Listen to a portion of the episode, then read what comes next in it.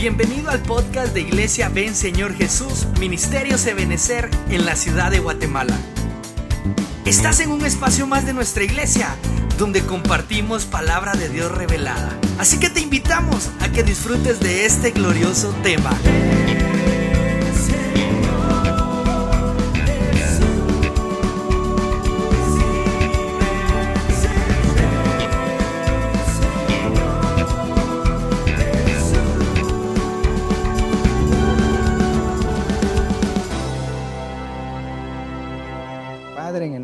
Jesús, te damos gracias esta noche por darnos el privilegio de acercarnos, Señor, juntamente con tus hijos a la impartición de tu palabra. Te pido que traigas sobre nosotros una unción apostólica, profética, evangelística, pastoral y magistral, Señor. De igual manera, Señor, clamamos misericordia, Padre, por aquellos hermanos, aquella familia en Cristo, Señor, que que habitan en Nicaragua, Honduras, El Salvador y aquí en Guatemala, para que tú los ayudes, que tú tengas misericordia, Padre, y que hagas una obra a favor de cada uno de ellos, Señor. Por favor, envía la ayuda que necesiten y guárdalos, Señor, de estos temores nocturnos. También te pedimos, Señor, que hoy, a la luz de tu palabra, seamos acompañados, Señor, juntamente con tus hijos, al conocimiento de tu bendita palabra. En el nombre poderoso de Jesús, amén, amén y amén. Gloria a Dios. Bueno, yo quisiera esta noche pues continuar con la serie de temas a los cuales les pusimos por nombre el desarrollo de la novia de Cristo. Y en esta ocasión pues vamos a ver la parte tercera. Eh, esa, esta parte tercera a nosotros nos habla respecto a cuando la novia de Cristo empieza a desarrollar. Acuérdense que vimos ya la etapa de niña, de recién nacida. Eh, la semana anterior vimos la etapa cuando ya ella empieza a tener comunión, a sociabilizar con, con el pueblo. Y ahora vamos a hablar de una iglesia que ya empieza a dar frutos, empieza a verse que está desarrollando, se está embelleciendo un poco más. Pero antes de ello, quiero mostrarte un bosquejo, una vez más, eh, un bosquejo escatológico, ¿verdad?, que hicimos para este día. Y pues eh, aquí tengo el diagramita, ¿verdad? Siempre vamos a ver la línea del tiempo, que es la de abajo, y vamos a ver algunas divisiones de, la, de, los tiempos. En esta ocasión eh, amplié, le puse el zoom a un solo acontecimiento, y los otros pues quedarían ahí a los lados. Eh, sin olvidar, obviamente, los tiempos específicos como el fanero, ¿verdad? Según 1 Timoteo 3:16, que abarca en el año cero, que se puede decir antes de Cristo o después de Cristo, el año cero, ¿verdad? Y este, ¿verdad? Que fue cuando el Señor vino a Belén, a nacer a Belén, en lo que se conoce como su primera venida. Luego vamos a hablar en otro tema, las salidas que tuvo Cristo antes de llegar a Belén, porque eso lo dice Miqueas, que las salidas de él son desde la eternidad. Pero en esta particularmente que lo relata el apóstol Pablo en el capítulo 3 del 1 Timoteo, dice que Dios se hizo carne y se manifestó, fanero ese periodo fanero duró pues obviamente hasta la cruz del Calvario, más o menos en el año 33 y medio, cuando el Señor entregó su vida a favor de toda la humanidad. Luego de que Él descendió al abismo y participó en el holocausto en las, en las profundidades del Seol, y Él asciende a los cielos, ¿verdad? Después de 50 días, ¿verdad? Perdón, de 40 días de estar hablándole a sus discípulos respecto a las cosas del reino, en el día 50 se cumple la profecía de Joel 2.28, ¿verdad? Que dice que el Espíritu de Dios va a ser derramado sobre toda carne. Y el Señor les dice, recibiréis poder en Hechos 1.8 cuando venga el Espíritu Santo. Ahí vino el Espíritu Santo. A partir de ahí se marca un periodo, ¿verdad? El cual lo estamos viviendo hasta el día de hoy, al cual conocemos como el periodo del Apocalipsis, el periodo de la revelación, de las manifestaciones de Dios. Al final del periodo del Apocalipsis es el periodo de la parucía o el evento de la parucía, la cual es cuando la iglesia de Cristo es arrebatada. Y yo espero que todos nos vayamos en el arrebatamiento, ¿verdad? En el nombre de Jesús. Luego del arrebatamiento, pues están los 150 días de la pretribulación y luego para allá, pues encontramos la tribulación y la gran tribulación, el milenio y el reino eterno. Pero hoy quiero enfocarme en decirles dos cosas. Uno, que no nos confundamos con primera y segunda venida de Cristo. Nosotros esperamos la parucía de Cristo, que es la venida secreta. El mismo nombre que recibe Faneros como primera venida es lo mismo que se conoce en la Epifanía como su segunda venida. Es decir, tenemos la primera venida en Belén y la segunda venida al final de la gran tribulación, que se conoce como Epifanía. Luego vamos a abordar otro tema un poquito más profundo respecto a estos, pero Hoy quiero hablarte del periodo del Apocalipsis. Apocalipsis es revelaciones, es el periodo de las revelaciones. En el bosquejo número 2, que eh, lo vimos la semana pasada, hablamos que Dios empezó a mostrar su revelación a través de sus siervos, aquellos que Dios utilizó para eh, desarrollar el canon bíblico y que también levantó ministerios domas para que ellos recibieran la revelación, según la carta a los Corintios en su capítulo número uno, cuando dice, ¿verdad?, que cosa que ojo no vio, que oído no oyó y que no subió a corazón de hombre, son las que Dios ha preparado para aquellos que le aman. Entonces, ahí están las revelaciones. Pero hoy te voy a traer algunas, algunas revelaciones que están descritas en la epístola a los Efesios. El apóstol Pablo les escribe a la iglesia en Éfeso, una iglesia poderosa, una iglesia, hermano, que tenía una revelación pero profunda. No de balde, el apóstol se estacionó un tiempo ahí, relata la Biblia, ¿verdad? Así que en este periodo del Apocalipsis, el cual empieza en el año... Mm, bueno, 33 y medio no sería ya, ¿verdad? Porque ya pasaron 50 días después del arrebatamiento, pero, pero acéptemelo, va. 33 años y medio hasta el día 2020, hasta el año 2020. En ese periodo están brotando las revelaciones. Pero basémonos ahorita en las revelaciones escritas. Y le digo que son revelaciones porque aunque están escritas, por mucho tiempo la gente las ha leído y no las ha entendido. Entonces se necesita la revelación en este tiempo. Veamos una de ellas. todas en la epístola a los Efesios. Efesios capítulo 1 y verso 3 nos habla del misterio, de esa revelación, el misterio de la bendición. Cómo Dios, ¿verdad? Preparó de antemano bendecirnos y suspender las bendiciones en los lugares celestes. Este es un misterio que ya nos fue revelado, que ahora tú y yo entendemos que en función de mi buena actitud, de mi consagración, se desprenden las bendiciones que ya Dios tiene allá en los lugares celestes para mi vida. Y también declarándolas y haciéndolas nombrar. Efesios 1.4 nos enseña el misterio de la escogencia preexistencial, ¿va? que nosotros aquí no estamos por casualidad ni por voluntad humana, nosotros estamos aquí por la voluntad de Dios. Dice la Biblia, ahí en Efesios capítulo 1, verso 4, que nosotros fuimos escogidos antes, antes de la fundación del mundo. Será un misterio que muchos de nosotros no comprendemos. Tú, aunque creas que es casualidad que estás oyendo, que estás asistiendo a la congregación, no es casualidad. Dios ya te había escogido a ti antes, antes que existiera el mundo. Veamos otro misterio revelado. Efesios 1, verso 3, el misterio del parto gemelar. ¿Por qué parto gemelar? Porque dice ahí, ¿verdad? Que cuando uno ha creído en Jesucristo, el Espíritu Santo nos sella como propiedad de ellos.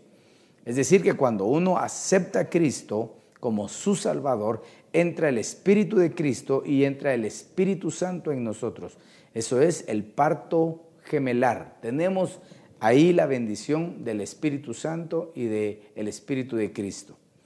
Hay otro misterio que fue revelado, según Efesios 1, 22, 23, el misterio del cuerpo místico de Cristo. Es decir, que la manera en la que Dios Padre bendijo el cuerpo de Cristo físico y, e iba a poner a todos sus enemigos por estrado de sus pies, de esa manera va a ser puesto el enemigo en el cuerpo místico. ¿Quién es el cuerpo místico? Somos nosotros. La iglesia de Cristo es el cuerpo místico, es decir, el cuerpo espiritual. Y la tarea que empezó el Señor Jesús en su ministerio terrenal la va a concluir la iglesia de Cristo.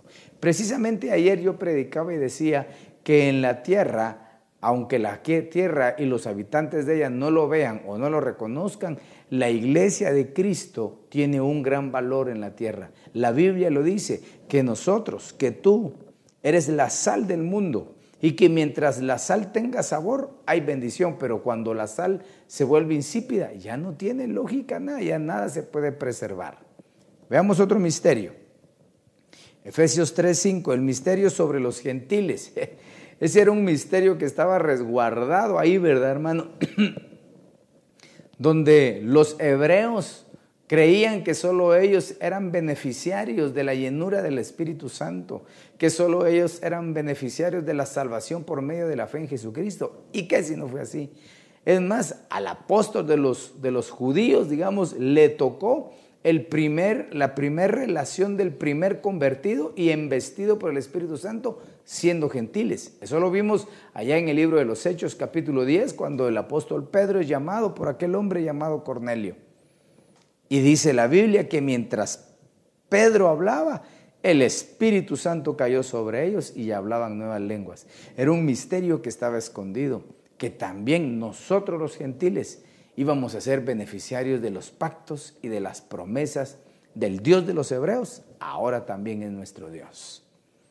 Veamos otro misterio, el misterio de los domas, Efesios 4, 11, 12, dice la Biblia que el mismo que, que subió fue el mismo que descendió y que trajo consigo, levantó eh, hombres, domas, hombres especiales para funciones especiales. A unos constituyó, dice, apóstoles, profetas, evangelistas, pastores y maestros. ¿Para qué? Para la edificación del cuerpo de Cristo, para la preparación de los santos. Son hombres domas, ese es un misterio. La gente eh, a veces se burla de un pastor, de un profeta o de un apóstol, todos están fungiendo hasta el día de hoy y no sabe que en ellos existe un gran misterio. Por eso cuando alguien se atreve a hablar mal de su pastor, yo le aconsejaría que no lo haga. Si hay cosas que no le parecen, pues platíquelas, expóngalas eh, como cristiano, humanos, ¿verdad? Gentiles y todo. Y todo seguramente se puede llevar a un, a un equilibrio donde todos estén bien, pero no hay que hablar mal de las autoridades ministeriales, porque déjeme decirle que sobre cada ministro, tenemos una gloria que nos cubre. Hay una gloria que cubre a cada ministro, a cada pastor. Y cuando alguien habla mal del pastor, se está metiendo con la gloria que lo cubre a uno. No es miedo el que uno le está metiendo. Yo solo le estoy diciendo lo que la Biblia nos enseña. Por eso los domas, los ministerios, son un misterio que ha sido revelado. Veamos otro. Ya voy a ir terminando en este para entrar al tema. Bueno, solo este sería un tema vasto, ¿verdad? El misterio del holocausto, Efesios capítulo 4, verso 9 y verso 10. La Biblia nos enseña, hermano, que Jesús no solamente llegó a la cruz del Calvario, sino que el Señor Jesús descendió a las profundidades de la tierra. Acuérdese que los corderos antiguo testamentarios eran sombra, eran figuras del verdadero que iba a, presenciar, a que iba a venir para otorgarle perdón a la humanidad de sus pecados. Pero el Cordero Antiguo Testamentario, él era sacrificado cuando era degollado, cuando le quitaban sus vísceras, cuando le, le, sacaban la sangre, pero luego ellos eran quemados. Eso se le llama holocausto. El cordero era puesto en el altar del holocausto y se consumía y tenía que llegar hasta las cenizas. Y Cristo era figura de él. Bueno, ellos eran figura de Cristo. Entonces, cuando Cristo llegó a la cruz del Calvario y dijo, consumado es, Él entregó el Espíritu Eterno, el que nunca puede morir. Y ese fue su sacrificio. Pero luego Él desciende en cuerpo al Seol. Él desciende en cuerpo a sufrir esa muerte, de, consumir su cuerpo. Por eso cuando cerraron la tumba de José de Arimatea, él se levantó. Y eso está muy bien claro en Romanos capítulo 8, verso 11. Léalo, apúntelo ahí. Ahí está quién levanta a quién. El Espíritu de Cristo levanta a Jesús. Y el Espíritu del Padre levanta a Cristo. Y el que es el mismo Espíritu, que es el, el Espíritu Santo, vivifica nuestros cuerpos o el cuerpo, el Espíritu del Padre. Entonces, Él descendió también hay un salmo mesiánico, el Salmo 22, ahí dice claramente cuando Él va descendiendo, misterio del holocausto. Lo lindo es que de ahí el Padre lo levantó. Veamos el siguiente. Misterio de universos paralelos, Efesios capítulo 4, versos 6 y 12. Eh, Dios mío, yo creo que ahí es 6, capítulo 6. ¿Lo podemos ver, no? Vamos a ver, vamos a ver. Aquí yo puse cuatro, pero me parece que no ha de ser cuatro. Cuatro, seis. Y un solo Dios Padre los que están. No, no, no, ya vio. Ha de ser seis. Doce, exactamente, porque dice, porque nuestra lucha no es contra sangre y carne, sino contra principados, potestades, poderes de este mundo, contra los poderes de este mundo de tinieblas y contra las huestes espirituales, sí. Entonces, cambiémoslo. Es, si pues, es que yo puse 4, 6 y es 6, 12. Ahí está. Ay, ahorita me voy a tener que, que ir aquí, pero bueno. Entonces, el misterio del universo paralelo, según Efesios capítulo 6 y verso 12 en adelante. ¿Qué dice ahí? Dice que nuestra lucha no es solamente contra poderes y contra esta carne y con, esta sangre, sino que nuestras luchas son contra cosas espirituales, poderes malignos que hay en, las, en, los, en los aires. Entonces, aunque la gente no lo quiera creer, hay un universo paralelo. A ese universo paralelo le llamamos el, el universo espiritual, donde hay luchas, donde hay batallas. El mismo profeta Daniel relata la Biblia, ¿verdad? Que cuando él eh, empezó a orar, el príncipe, un ángel de Persia, se levantó en contra del arcángel, para no, del ángel, ¿verdad? Para que no le llevara el mensaje hasta que llegó el arcángel a pelear la batalla. Ese es un misterio. No solo estamos nosotros en la tierra, hay un universo paralelo y ese universo paralelo es el universo espiritual. Y veamos el último por cuestión de espacio aquí, porque yo tenía 12 misterios, ¿verdad? Misterio de la estatura perfecta, según Efesios 4:13. Dice que hasta que todos lleguemos a la unidad de la fe, al conocimiento del Hijo de Dios, a la estatura del varón perfecto, a la plenitud de Jesucristo. Esa es la función ministerial, hacer llegar a la iglesia a ese nivel. Quiere decir, hermano, que hay un misterio que nos enseña la Biblia que tú y yo tenemos que alcanzar la perfección aquí en la tierra. ¿Cómo la vamos a alcanzar? Bueno, ayer domingo tuvimos tres servicios y estuvimos platicando precisamente de cómo íbamos a llegar. Y uno de ellos era a través de la gracia del Señor.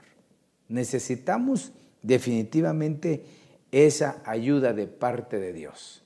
Así que guarda este bosquejito y definitivamente para ser participantes de todo esto, necesitamos que como iglesia empecemos a hacer, a desarrollarnos ya ya dejar de ser una iglesia niña, un creyente niño, un creyente que empieza a acomodarse. No, hablemos del desarrollo de la iglesia. Veamos esa etapa. En el libro de Cantares, capítulo 7, verso 1, dice la Biblia, cuán hermosos son tus pies en sandalias, oh hija de príncipe. Las curvas de tus caderas son como joyas, obra de manos de artífice. Vea que ya no es aquella misma hermana que dice, tengo una hermana pequeña que no tiene pechos aún. No, aquí ya, ya el, novio, ¿verdad? El amado, ¿verdad? El que la está observando, le observa sus pies con sandalias como hija de príncipe y le observa que sus caderas están bien formadas. Quiere decir que ya ella se empezó a desarrollar. Y nosotros tenemos que ir aplicando esto a la iglesia de Jesucristo. Cuando el creyente empieza a desarrollar, empieza a agarrar forma, empieza a verse bien, empieza a ser moldeado en su vestimenta, en sus pensamientos y en todo su ser. Ahora, cuando uno está en esa etapa, cuando en la vida natural, cuando llega la juventud, donde todo florece, todo brilla, al joven todo le va, si se pone una gorra mal puesta, se mira bonito, si se pone una sacola vieja, el joven y la señorita se ven bonitos, ya, cuando está viejo uno nada le luce, va, pero esa edad de florecimiento es hermosa, pero también es una edad que se, en la cual se corren muchos peligros, porque hay fuerza, pero en esa fuerza tienen un enemigo que se llama inmadurez, inexperiencia, cosas que definitivamente no le ayudan, porque con su fuerza se van y como no tienen madurez pueden cometer fallas. Y así es en la iglesia de Cristo, así es la novia del Señor. Cuando ya se está madurando, tiene que tener mucho cuidado. Y eso lo vamos a ver a la luz de la palabra. ¿Qué necesita la novia de Cristo? en su desarrollo, cuando está desarrollada o está desarrollándose. Veamos la primera. Cantar de los Cantares, capítulo 3, verso 5, dice, Yo os conjuro, oh doncellas de Jerusalén, por los corzos y por las siervas del campo, que no despertéis ni hagáis velar el amor hasta que quiera. Hay algo muy importante que uno debe de resguardar y es su amor. Yo puse aquí, no debe enamorarse de un distractor. Cuando alguien empieza ya a madurar en el Evangelio, ya, ya conoce más Biblia, a lo mejor hasta privilegio puede tener en la iglesia, puede distraerse con cualquier cosa. Sobre todo si llega un amor que lo haga distraer su vida espiritual. No solo los amores, ¿verdad?, entre hombre y mujer distraen. Hay cosas que enamoran a los creyentes que están eh, madurando. Por ejemplo, muchos se enamoran del privilegio, se enamoran del nombre del privilegio y, van adoptando una conducta como de propiedad de privilegio, sin saber que nosotros, si la unción, yo lo he predicado, lo he dicho y lo creo, si la unción que podamos tener es prestada, la unción que es la que nos habilita para poder servir, ¿cuánto no más un nombre? Los nombres de privilegios son puestos por los humanos aquí en la tierra, por cada pastor según el gobierno que Dios le ha dado, para poder administrar y hacer una estructura eficiente para bendición del cuerpo de Cristo. Pero debe tener mucho cuidado el creyente que está madurando en no enamorarse de algo que lo distraiga. En ocasiones eh, se sirve en un privilegio y se sienta, se acomoda, dice, bueno, yo aquí voy a servir toda mi vida. Y cuando lo mueven de privilegio, ese cristiano se molesta, abandona los privilegios. Y eso lo único que eh, evidencia es la falta de madurez. No ha desarrollado totalmente. Parece que desarrolló en algo, pero no desarrolló en ese principio que lo va a ayudar a mejorar su conducta como por ejemplo pasando por varios lugares de privilegio. No se enamore del privilegio, hermano, enamorémonos del, del que nos dio el privilegio, su nombre es Jesucristo. Enamorémonos de Dios, de la oportunidad que Dios nos da de servir a nosotros en cualquier área, pero hagámoslo con amor y con dedicación. Otros se enamoran del dinero porque cuando alguien empieza a crecer espiritualmente, Dios lo empieza a bendecir. Y en la manera que lo bendice, a veces ama más el dinero y, la carta a Timoteo le dice que muchos por amar el dinero fueron llenos de dolores. Porque Dios ha prometido bendecir tu vida. Tú lo tienes que creer y lo debes de recibir en el nombre de Jesús. Dios eh, ha preparado una bendición de añadidura para todos aquellos que buscan su reino primero. Y cuando ya empezamos a recibir la grosura de bendición, no nos distraigamos. Que no te distraiga el dinero, que no te distraiga el privilegio, pero que tampoco te distraigan las amistades nocivas, que no nos distraigan los enamoramientos. Eso cuando ya el muchacho empieza a, ver, ¿verdad? Un poquito más o la señorita, que no nos distraigan ese tipo de sentimientos.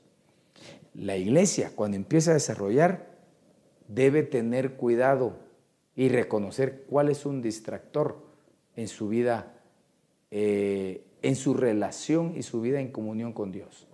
Cuando hay algo que te aparta de Dios, cuando hay algo que hace menguar tu vida espiritual, tu devocional, ten cuidado. Eso puede ser un distractor.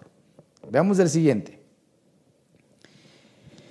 En la epístola de Santiago, capítulo 4, verso 4, la Biblia dice, oh almas adúlteras, ¿no sabéis que la amistad del mundo es enemistad contra Dios? Cualquiera pues que quiera ser amigo del mundo se constituye enemigo de Dios. Cuando un creyente está creciendo, está empezando a madurar, está empezando a agarrar forma, debe aprender a escoger sus amistades. Sí, pastor, todas mis amistades son cristianas porque todos son santos. Yo quisiera decir lo mismo, mis amados hermanos, pero lamentablemente no es así. Sé que las mejores personas se encuentran en la iglesia, eso sí lo sé, pero también les sé decir que no todos en la iglesia son buenas personas. Hay quienes no han madurado, hay quienes solo están de paso, hay quienes solo llegan porque quieren enamorar a una señorita, hay otros que llegan solo a cobrar y otros peores que solo llegan a pelear. Cuando uno empieza a madurar, debe buscar sus amistades. ¿Quién sería una buena amistad? El que te, el que te lleva a amar a Dios, el que te lleva a ser una persona responsable en tu vida espiritual, el que te ayuda a que tú puedas tener una mejor relación conyugal o paternal o de hijos a padres. Ese puede ser una buena amistad. Una buena amistad no es aquel que te regala lo que tú quieres solamente. Una buena amistad es aquel que un día te pone un alto y te dice, lo que estás haciendo no está bien. En la manera en la que vas madurando, debes buscar tener mejores amistades. ¿Sabes qué es lo que pasa? Lo que sucede a veces es de que alguien empieza a madurar espiritualmente, empieza a crecer, y entonces el mismo crecimiento, como ya el Espíritu Santo empieza a tomar más parte en el interior de esa persona, lo hace pensar y conducirse de forma diferente. Pero a veces sucede que el amigo con el cual empezó el Evangelio no ha crecido de la misma forma. Él se siente como aislado y capaz de juzgar a su amigo y decirle que ahora es un orgulloso, ¿verdad? Es un creído, un vanidoso. Si yo antes lo conocía, era, era, era el peor de todos y ahora se cree espiritual. Aprende a buscar tus buenas amistades. En todo nivel, así deben ser nuestras amistades. Cuando, cuando uno entró a estudiar por primera vez en párvulos o preparatoria, por mucho que le gustara la maestra. No podía, no podía alcanzar eso, no, no es el mismo nivel. Tenía que madurar. El creyente que empieza a madurar debe escoger sus amistades. Aprendamos a escogerlas. Cuando alguien se acerca a ti y te empieza a hablar mal de alguien, hablar mal de alguna cosa que no le pareció, se vuelve como eh, amargadito. Mm, ten cuidado, ten cuidado. A veces eh, hacen visitas en los hogares, ¿verdad? Y en lugar de edificación se vuelve, hermano, un lugar donde se habla de cualquier cosa y no salen edificados, sino al contrario, cuando no hay madurez espiritual, alguien le da rienda suelta a un comentario nocivo, a una murmuración, a un pleito, y el otro también le da y le da y se van sumando al punto que cuando ellos se dan cuenta, lo que menos existe en una reunión es el temor del Señor. Y es ahí donde tú tienes que poner tu un alto y decir, no, no, no, Dios mío, perdóname.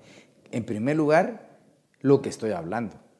En segundo lugar, que tengo que estar haciendo aquí metido en este lugar. Y verás cómo Dios te va a ayudar a salir adelante. Veamos otro, Filipenses capítulo 3, verso 12. No quiero decir que haya logrado o conseguido la perfección, pero no, perdón, pero me esfuerzo en conquistar aquello para lo que yo mismo he sido conquistado por Cristo Jesús. Precioso, me encanta ese versículo.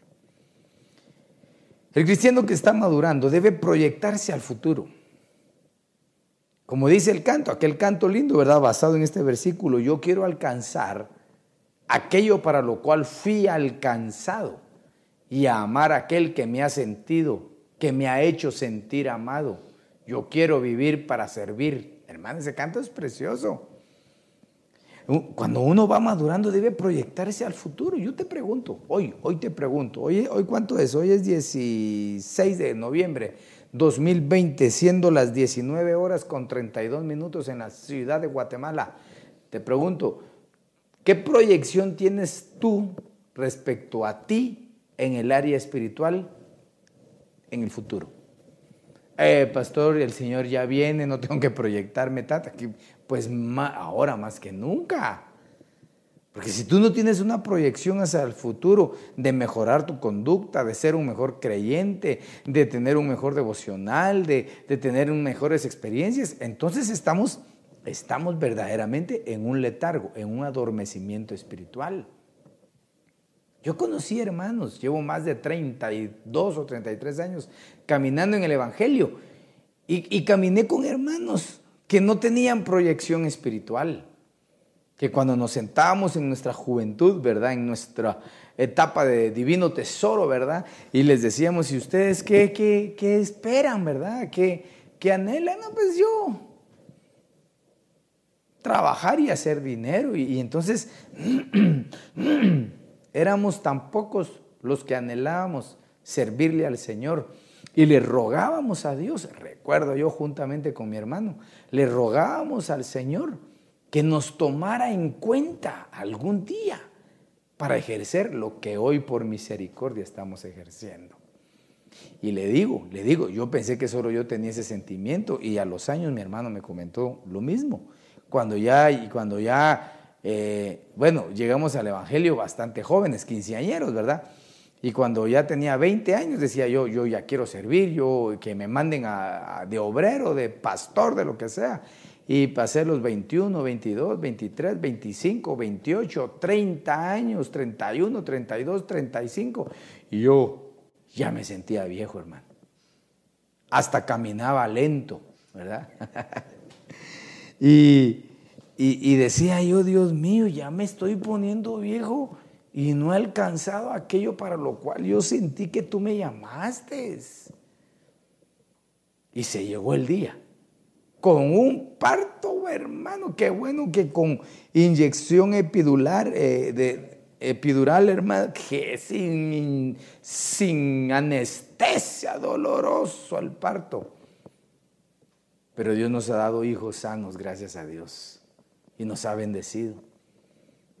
Y cuando eh, mi hermano, que es pastor en Chicago, también hizo la transición a su llamamiento, resulta que él me decía lo mío, yo decía, ya me estoy poniendo viejo, me decía. ¿Y eso que él es mayor que yo? Ya me estoy poniendo viejo. Entonces, ¿a qué vamos? Proyección en el futuro respecto a las cosas espirituales. Anhela, busca y verás cómo el Dios de los cielos te va a dar lo que tú anhelas y sobre todo respecto a lo espiritual. Vamos a ver cómo vamos aquí. Ok, veamos este. Ezequiel capítulo 23, verso 3 dice la Biblia, que se prostituyeron en Egipto. Se prostituyeron en su juventud. Acuérdense que estamos hablando de la etapa de desarrollo, cuando, cuando se empieza, cuando está joven. Allí fueron palpados sus pechos, allí fueron manoseados sus senos virginales. Impresionante. Porque aquí está hablando de Israel en esa etapa de juventud que en lugar de haberse dispuesto para su Dios, para aquel que le había lavado sus impurezas, que le había rescatado y amado, no, se entregó a, se prostituyeron, ¿verdad? Se entregaron a las naciones paganas. Ahora, como ellos nos enseñan a nosotros respecto a, los cuidados que debemos de tener para no caer en eso mismo, yo te digo que la iglesia que está madurando, la persona que está madurando debe anhelar ser pura y virgen, que no sea manoseada espiritualmente. Ah, mire, y manoseos espiritual, espirituales hay un montón. Y lamentablemente el que más ha hecho problema en ese manoseo espiritual es la profecía.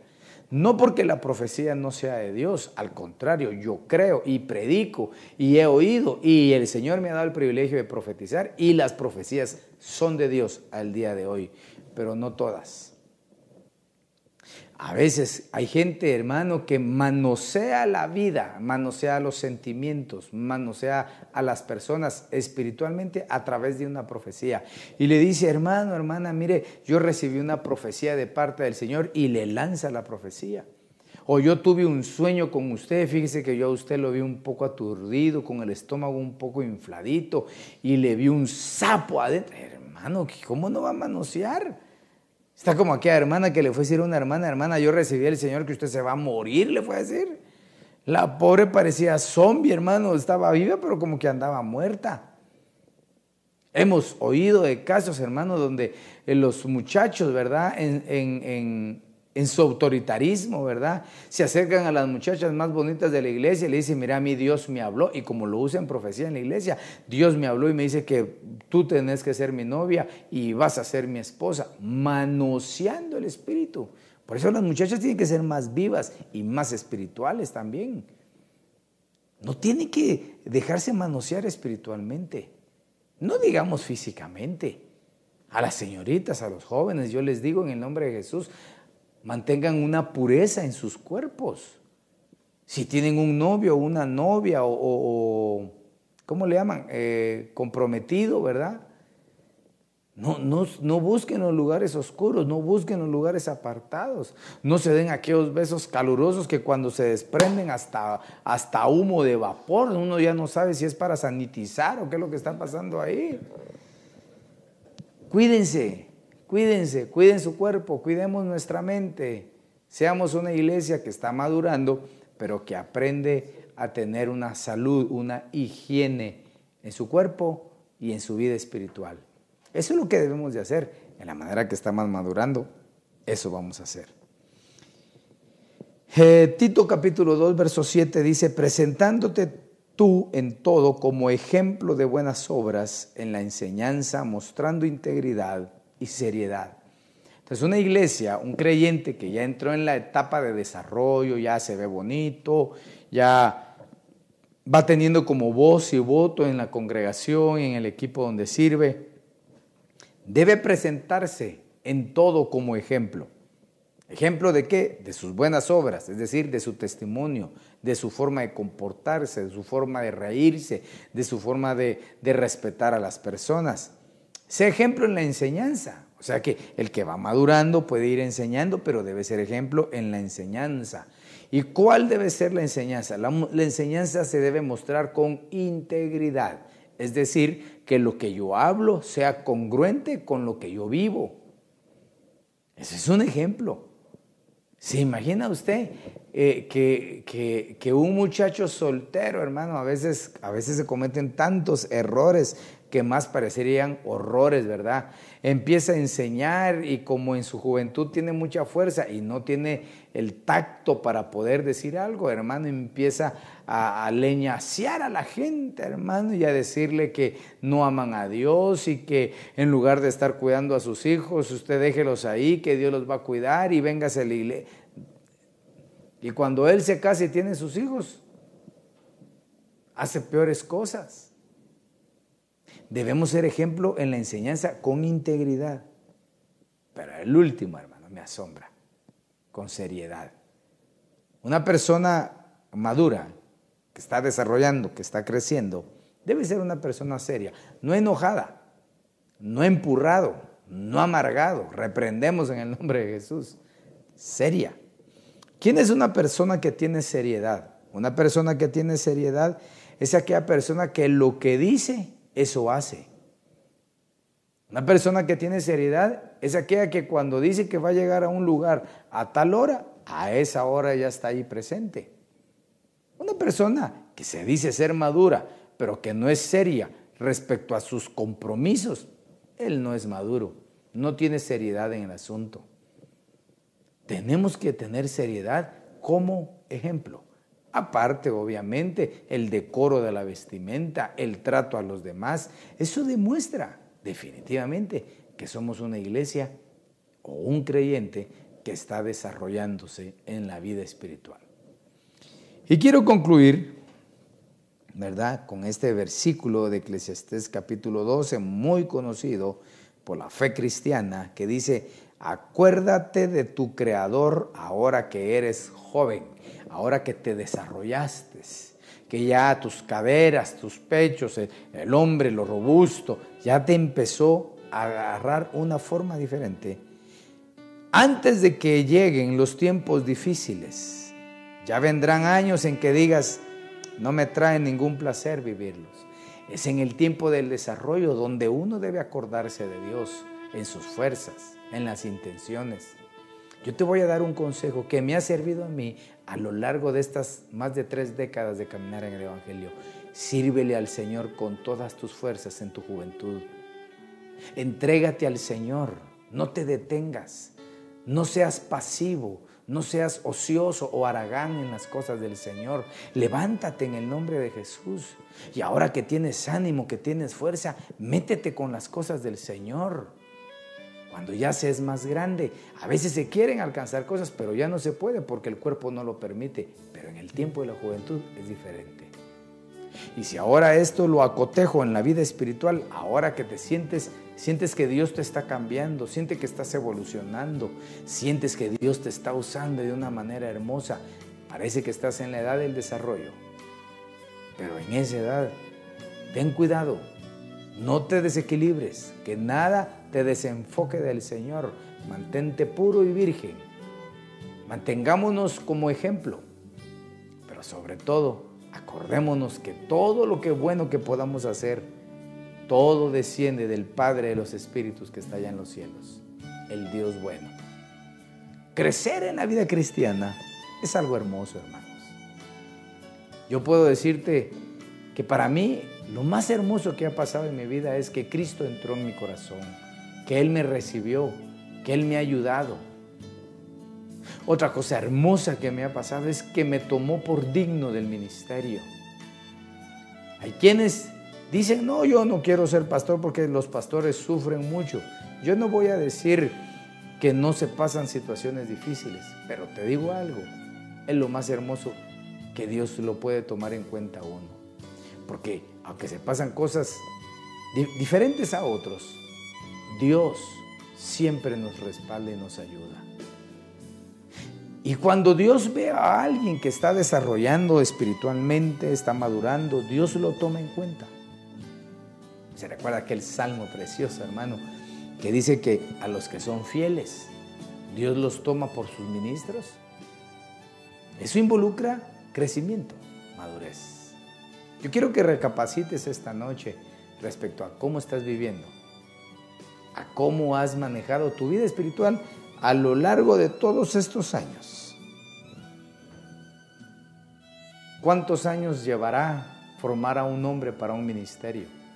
¿Cuántos años llevará formar a una mujer para un ministerio? Quizás muchos, pero si nos entregásemos de una forma diferente, quizás los años cronos serían menos. Pero hoy, hoy, no mañana, hoy es el día en el que el Señor quiere ayudarte, quiere bendecirte.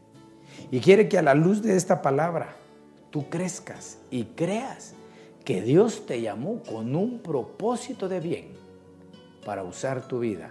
Y que luego, si el Señor no viene y nosotros tengamos que partir, que podamos dejar una herencia espiritual a nuestros hijos. Voy a orar, voy a hacer una oración por tu vida, por todos aquellos que están al alcance de nuestra voz y le vamos a pedir al Señor que nos auxilie. Padre, en el nombre de Jesús, yo te doy gracias por esta palabra tan hermosa, Señor, porque ella nos, nos ubica, nos traslada, Señor, a esa senda antigua donde veremos tu gloria, Señor. Yo te clamo misericordia por mis hermanos, por aquellos que están al alcance de nuestra voz, que les permitas crecer, pero que en ese desarrollo haya un desarrollo integral con higiene espiritual te clamo por la vida de, mi familia, por mi vida, Señor, por las iglesias que cubrimos, por la congregación y por todos aquellos, Señor, que están al alcance de nuestra voz. Los bendecimos en el nombre de Jesús. Amén. Amén. Esperamos que este tema haya sido de bendición para tu vida. No olvides seguirnos en nuestras redes sociales como Iglesia de Cristo, Ven Señor Jesús, Ministerios Ebenecer. Recuerda, todo tiene solución.